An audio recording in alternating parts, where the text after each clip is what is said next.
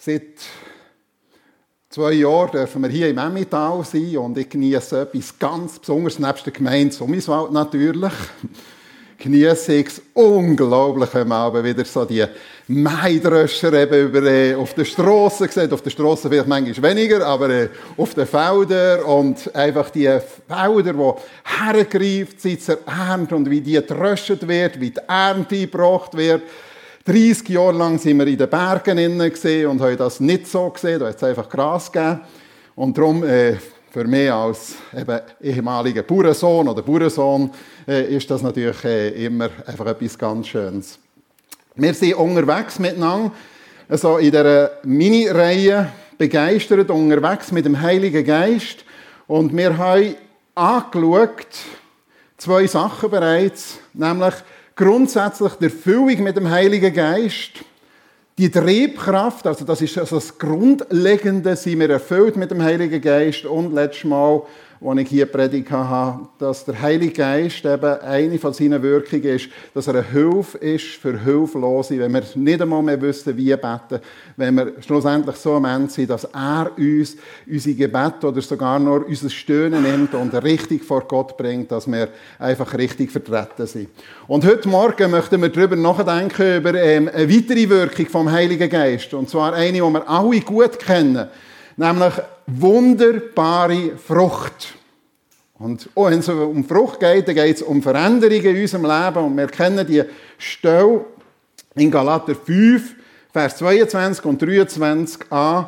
Wenn dagegen der Heilige Geist unser Leben beherrscht, wird er ganz andere Frucht in uns wachsen lassen.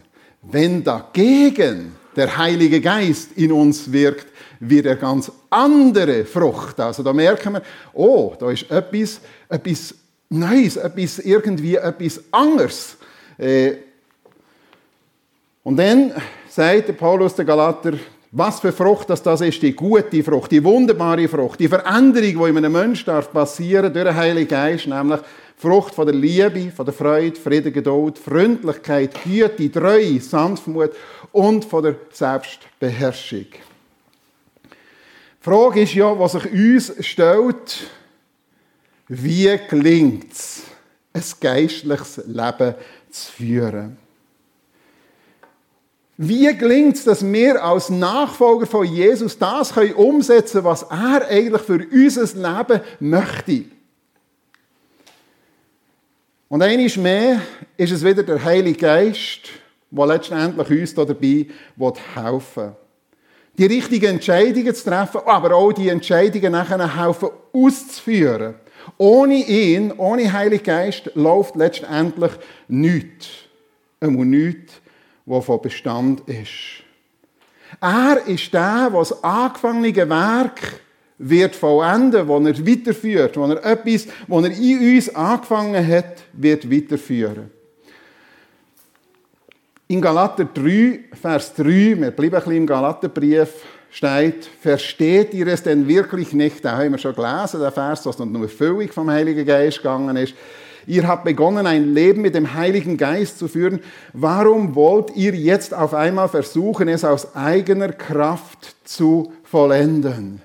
Es geht darum, dass der Heilige Geist in uns etwas verändern will, etwas bewirken will. Es geht also nicht in erster Linie darum, hey, jetzt strengt mich an, jetzt bitte reiset mich doch im Riemen. Das, was letztendlich der Theo vorhin gesagt hat, dass Gott mit der Peitsche kommt und uns treibt, sondern dass er uns mit seiner Liebe locken und eigentlich letztendlich das geben, was wir brauchen, dass wir ihm nachfolgen. Es geht nicht darum, dass man wieder mal so eine zünftige Predigt gehört hat, dass man das und jenes soll und das und das nicht, sondern und auch nicht, dass man im neuen Jahr wieder mal sich so richtig einen guten Vorsatz nimmt. Das Jahr werde ich dann jeden Morgen eine Stunde beten. Oder was weiß ich, oder? Es sind so die Vorsätze und dann will man das machen. Das sind vielleicht gute Sachen. Ich sage gar nicht, dass es schlecht ist. Und auch eine zünftige Predigt ist sicher auch gut. Aber es ist letztendlich nicht das, was wirkt, sondern es ist der Heilige Geist, was wirkt. Das sagt hier der Paulus, der Galater. Und er sagt, ihr habt angefangen, ihr habt zwar angefangen, der Heilige Geist ist in euch gekommen, ihr habt Jesus Christus gelernt kennen. Der Paulus schreibt hier an Christen. an eine Gemeinde, an Menschen, die mit Jesus unterwegs sind. Und er sagt, ja, der hat so angefangen, dass der Heilige Geist in euch etwas hat angefangen wirken. Aber jetzt wollt ihr es aus eigener Kraft tun. Und das ist nicht in Ordnung. Ja, ihr warnt sie sogar davon. Und wir sind mit in einem ganz persönlichen Spannungs- und Kampffeld inne. Wenn wir ein Leben mit Jesus Christus angefangen haben. In Galater 5 steht, darum, darum rate ich euch, lasst euer Leben von Gottes Geist bestimmen. Wenn er euch führt, nicht treibt, hä?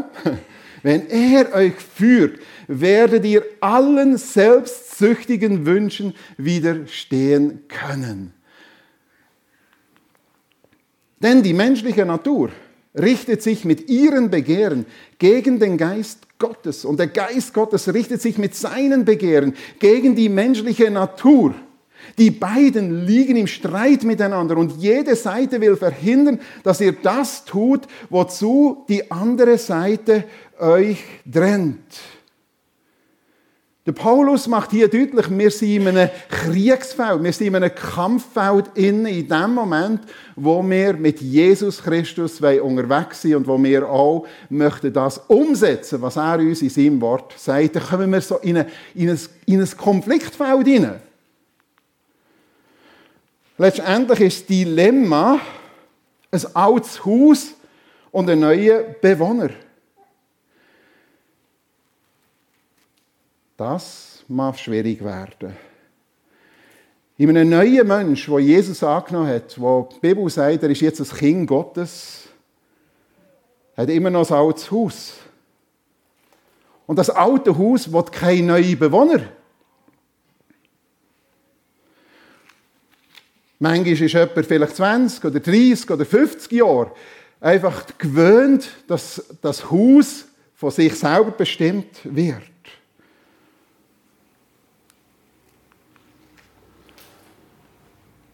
Und die redet hier von der menschlichen, selbstsüchtigen Natur und der Heilige Geist, die neue Natur.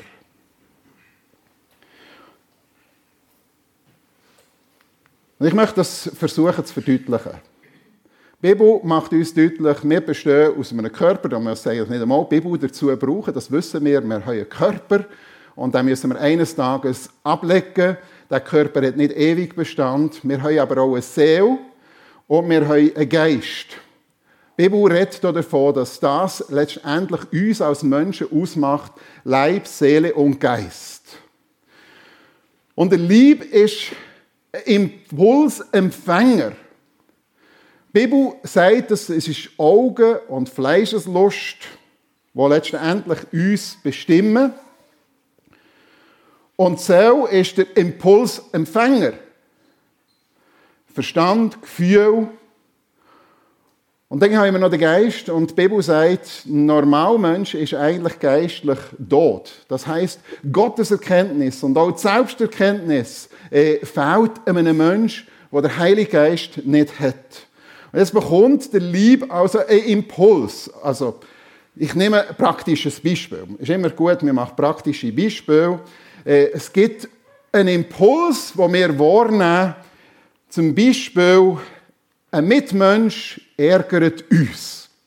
Fahrt uns vor die Schnauze, überhaupt blöd, oder nimmt diesen Parkplatz weg im Parkhaus und das ist ein Impuls, den wir über den Körper, über das Auge äh, wahrnehmen und dann passiert etwas in der Seele. Passiert etwas. Nämlich, wie gehen wir mit dem um?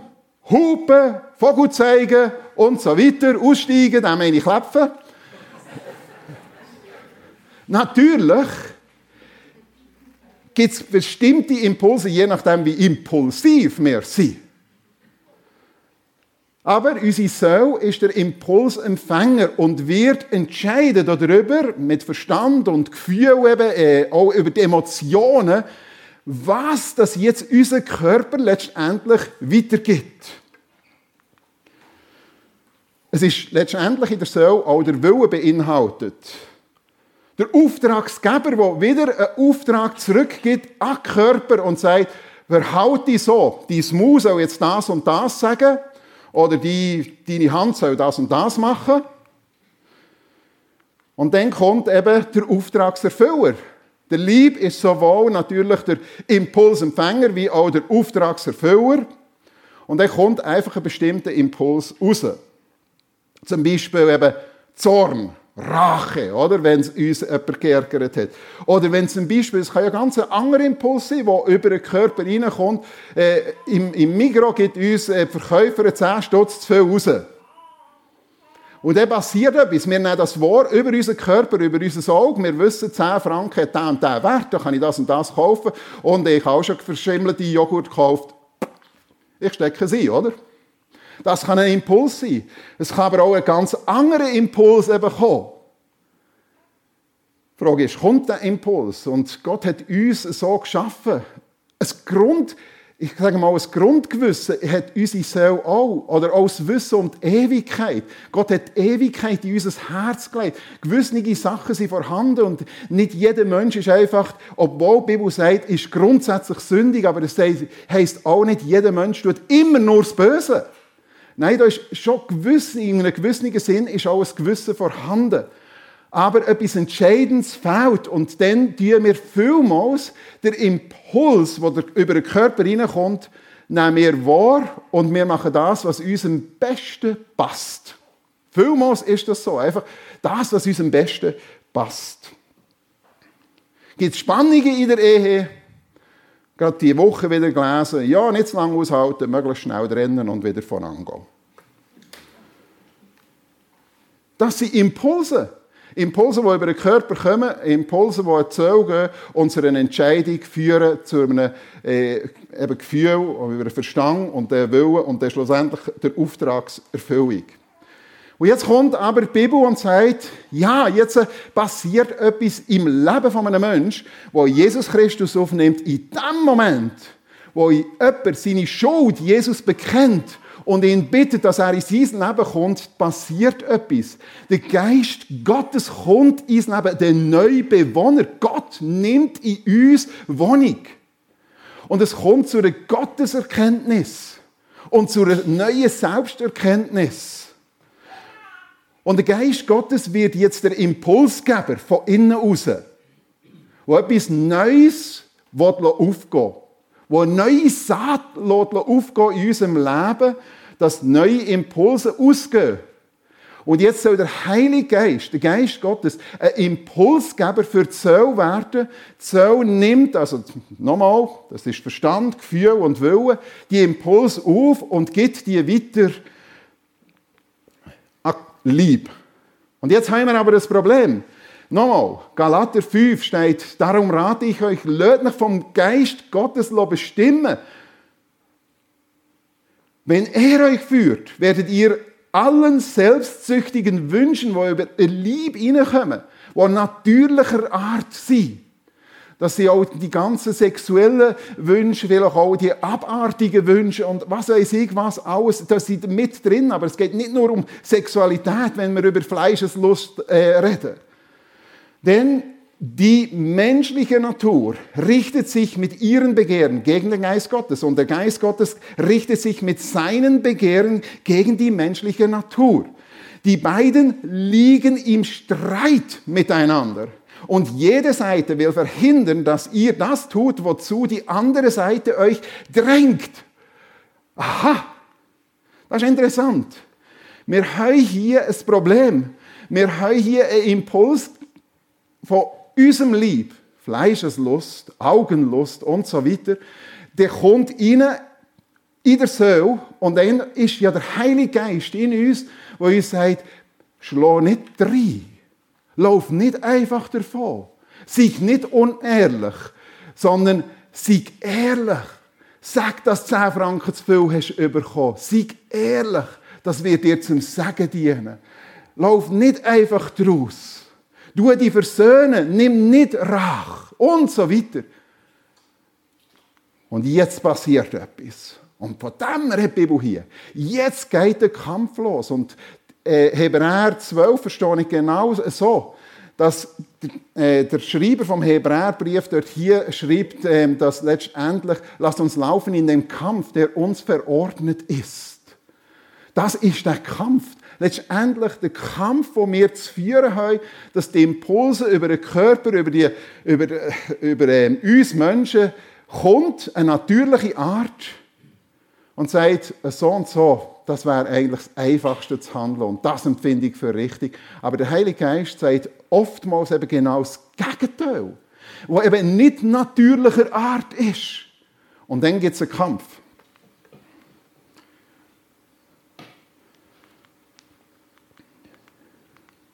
Und dann ist die Frage, das stellt sich die Frage, was kommt denn schlussendlich als Output, wie man das so schön nennt? Was kommt raus? Wie reagiere ich? Und das ist ganz entscheidend, ob der Heilige Geist uns führen und leiten und bestimmen, ob er letztendlich der darf sein, der mein Leben bestimmt, wo ich auch letztendlich, ich nenne das mal so, äh, gut ernährt habe dass er stark und stärker darf werden oder ob der Heilige Geist in mir innen so schwach ist und so abgestumpft ist aus Gewissen, dass letztendlich ich immer noch, ob schon der Heilige Geist in mir innen wohnt, immer noch das, was mir eigentlich selber, was ich für richtig finde und was oftmals eben nicht richtig ist. Aber das ist letztendlich der Kampf, der in uns ähm, tobt.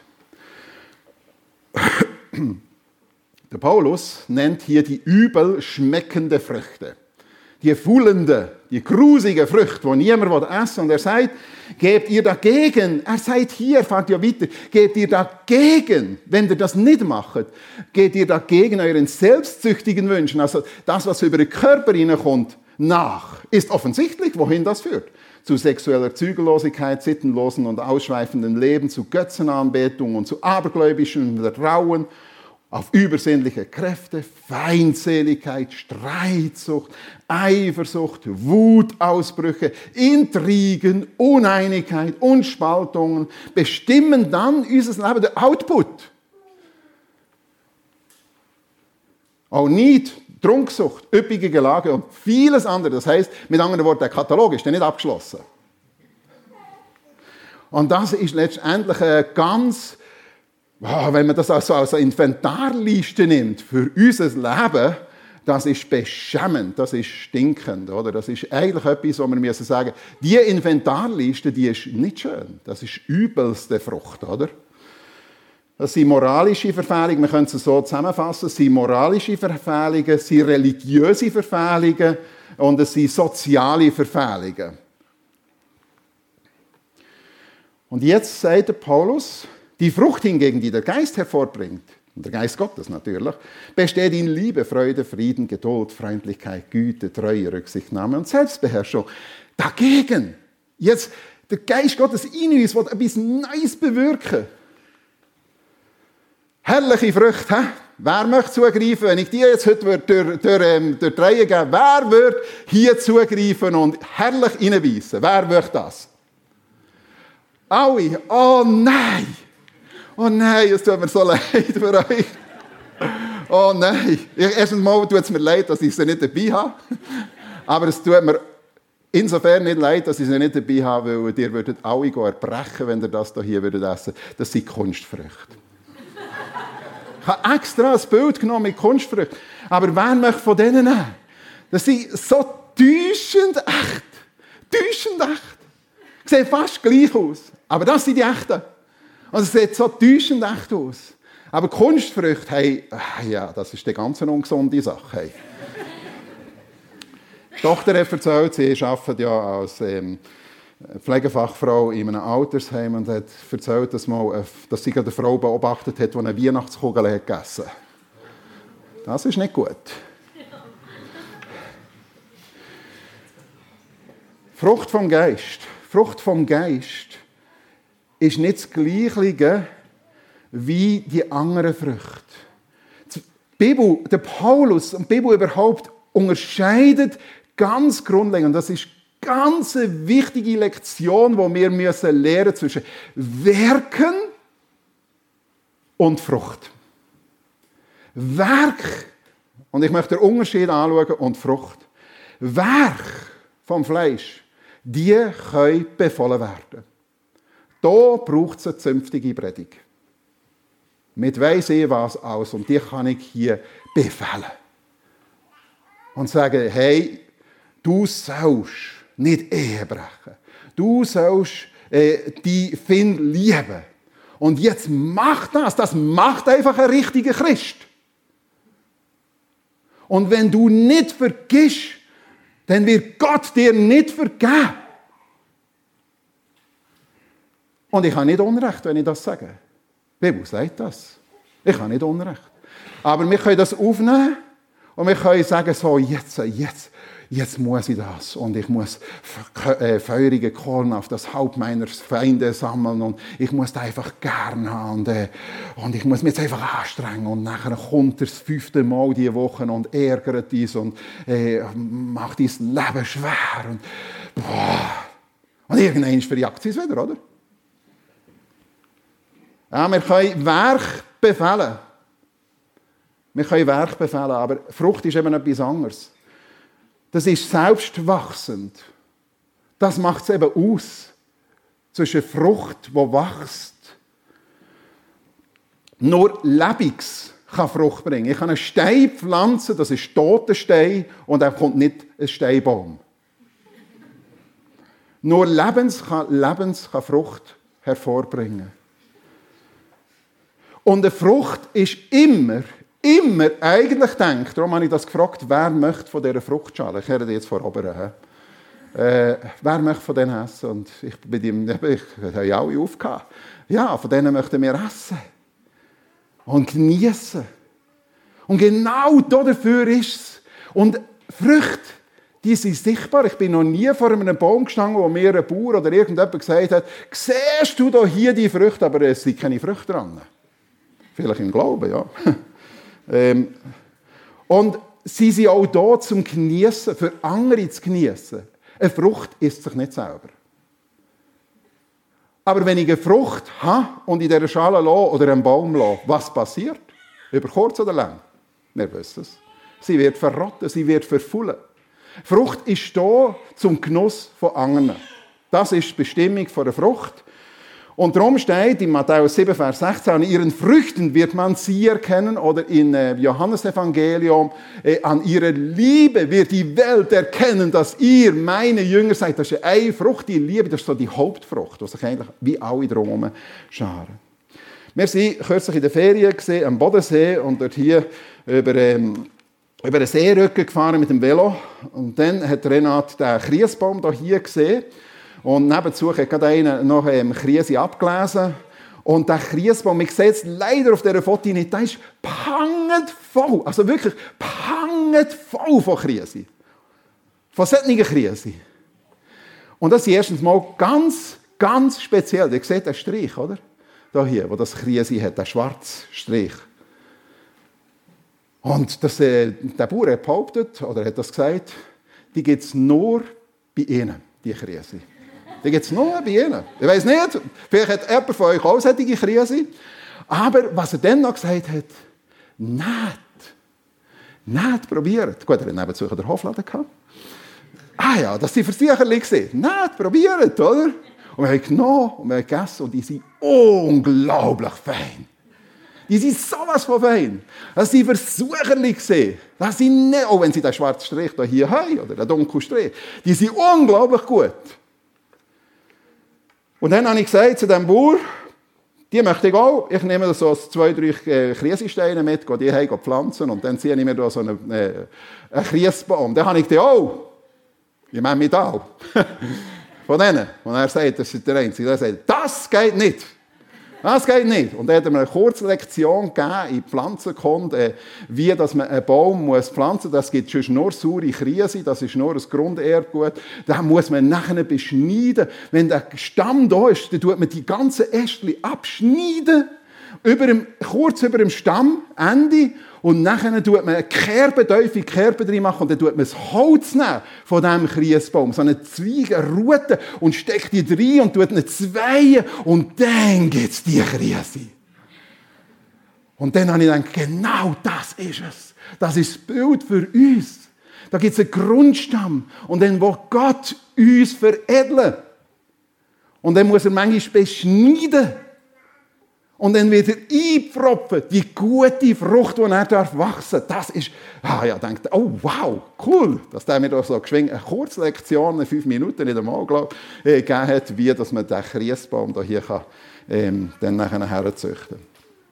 Die Bibel redet von diesen Früchten, die nachher heranwachsen, die für andere da sind, und die erste Frucht, und übrigens ist interessant, ich habe äh, dummerweise jetzt hier schon geschrieben, Früchte.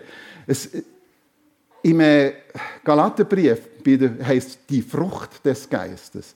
Es ist in Einzahl. Aber es sind nachher neun Früchte aufgeführt. Und das ist äh, speziell. Und ich verstehe das fast ein bisschen wie äh, der zweite Baum, oder? der äh, veredelt wird, der nachher verschiedenste Früchte bringt. Und zwar wunderbare Früchte. Ich sage mal 1A-Qualität. Und Liebe ist so die Oberfrucht, die sich eigentlich letztendlich alle daraus raus, andere darüber kristallisieren.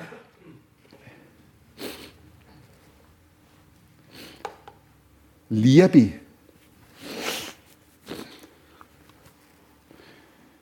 Dann, wenn es Auseinandersetzungen gibt. Dann, wenn es andere nerven.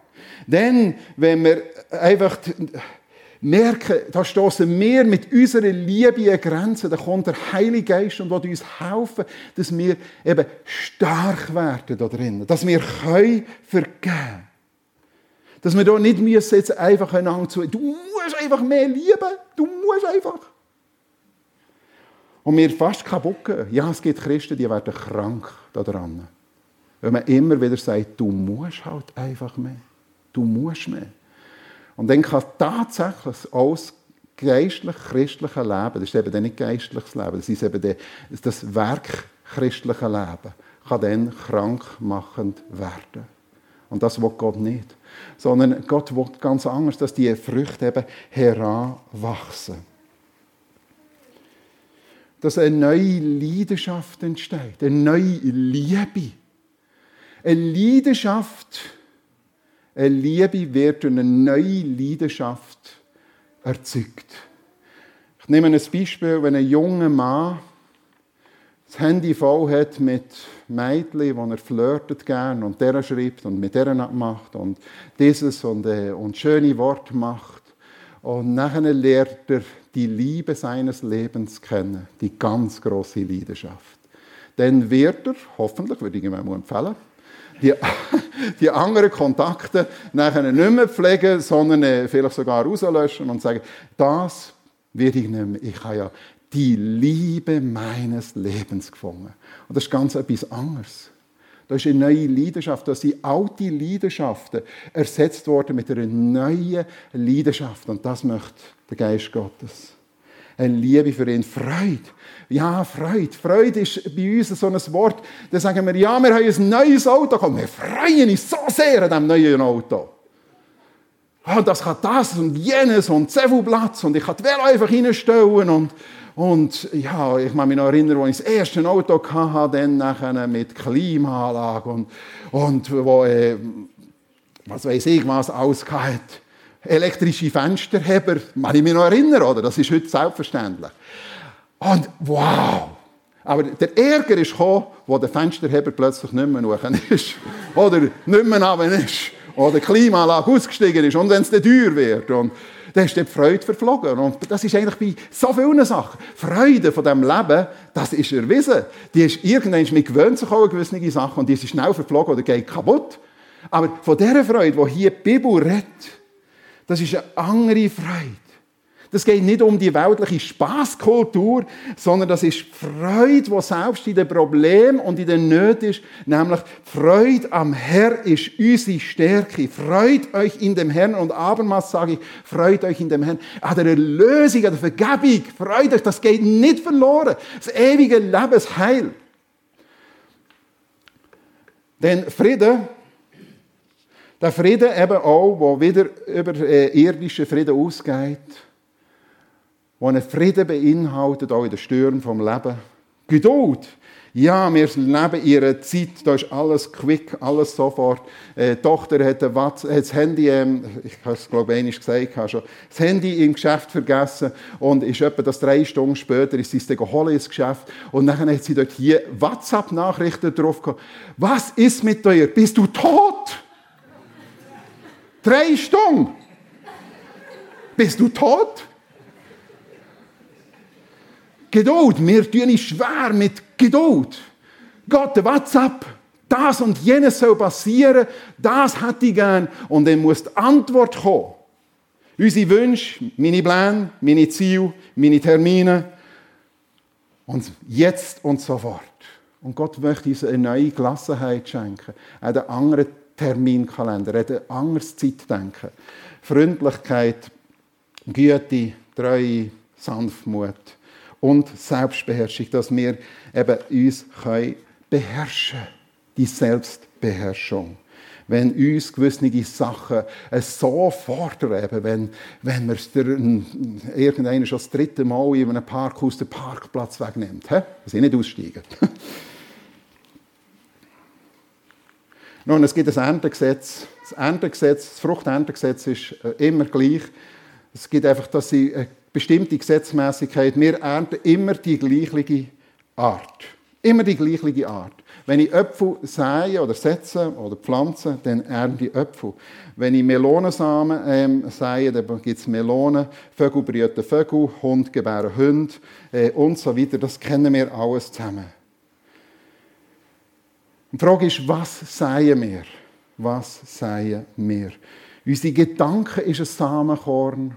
Unsere Entscheidungen sind ein Samenkorn. Unsere Gebete sind ein Samenkorn. Äh, unser Bibellesen ist ein Samenkorn. Äh, und wir werden das ernten, was wir sagen. Das ist für einen Bauer ganz klar. Frucht ist selbstwachsend, muss aber gesagt werden und sie muss gepflegt werden, sie muss äh, düngert werden, sie muss äh, bewässert werden, wenn es nicht korrekt ist, sie muss gepflegt werden. Äh, das wissen wir alle zusammen, weil sehr viele hier aus dem Bauern, vom Bauern herkommen, dass es wächst, aber sie wächst selber.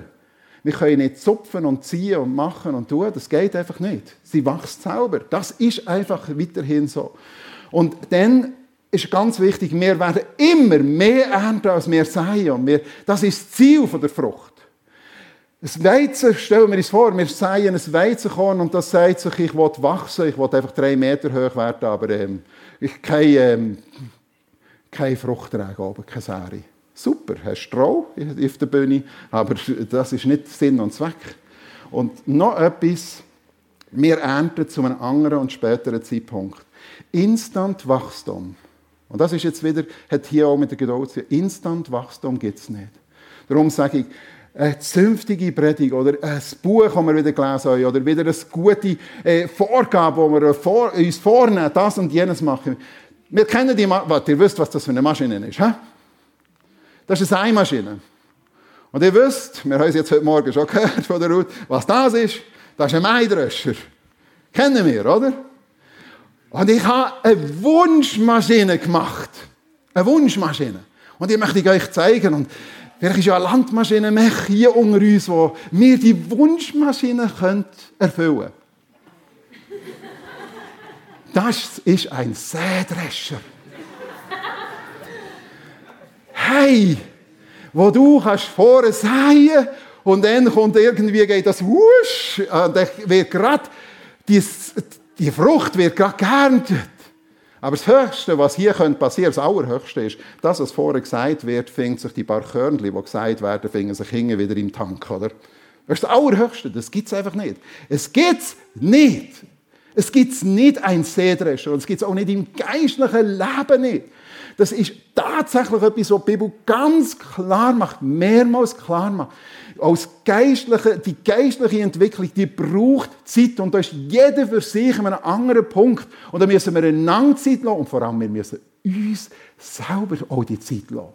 Und nicht an uns verzweifeln. Der Find möchte immer, ach, du bist so schlecht, ach, du, jetzt hast du schon wieder gefällt. Jetzt, ach, komm, vergiss es. Oh, das die amerikanische Verhältnis, sorry, Ruth. Aber mir gefallen halt die so gut. die Riesenmaschine. Mit diesen Sämaschinen. Das ist aber das Normale, das ist das Fruchterntegesetz. Irgendwann wird gesagt, und erst Wochen oder Monate später wird geerntet. Das ist eine Gesetzmäßigkeit. Gute Früchte müssen Zeit haben, um heranzureifen. Voraussetzung, dass gute Früchte heranreifen, ist, und damit komme ich mit diesem Punkt eigentlich zum Schluss, sie müssen gewurzelt und gewachsen sein in der Gnade. Und das ist gut befürchteter, guter, nährhaltiger Boden. Die Gnade Gottes. Das ist für, für das geistliche Leben ist der einzig, der einzig nahrhafte Boden.